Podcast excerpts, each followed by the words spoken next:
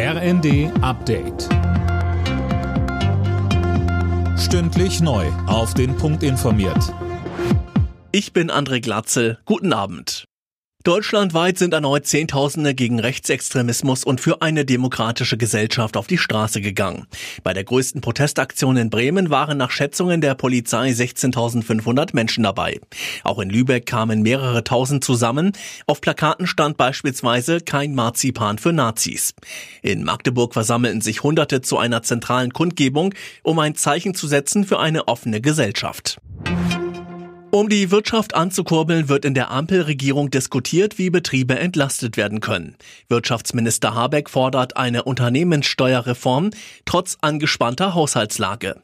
Die FDP signalisiert zwar Zustimmung, Finanzminister Lindner stellte im ersten aber klar, dass keine neuen Schulden aufgenommen werden, um das zu finanzieren. Ich halte es nicht für sinnvoll, äh, Subventionen auf Pump an die Unternehmen zu geben.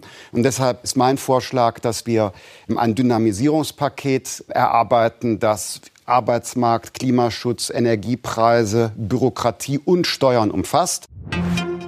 Sind die Kündigungsregeln bei der Probebahncard legal? Die Verbraucherschutzzentrale Thüringen sagt Nein und hat Klage eingereicht. Uwe Schimonek, was bemängeln die Verbraucherschützer denn? Konkret geht es darum, dass eine Probebahncard am Ende automatisch in ein Einjahres-Bahncard-Abo übergeht, wenn nicht sechs Wochen vor Gültigkeitsende gekündigt wird. Und die ein Jahr gültige Bahncard muss dann auch wieder sechs Wochen vor Laufzeitende gekündigt werden. Ansonsten hat man die noch ein weiteres Jahr.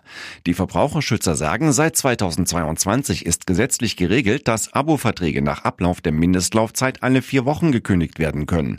Und das muss auch für die Bahn gelten. In der Bundesliga hält RB Leipzig Kontakt zu den Champions League Plätzen. Leipzig bezwang Union Berlin 2 zu 0. Außerdem trennten sich Wolfsburg und Hoffenheim 2 zu 2.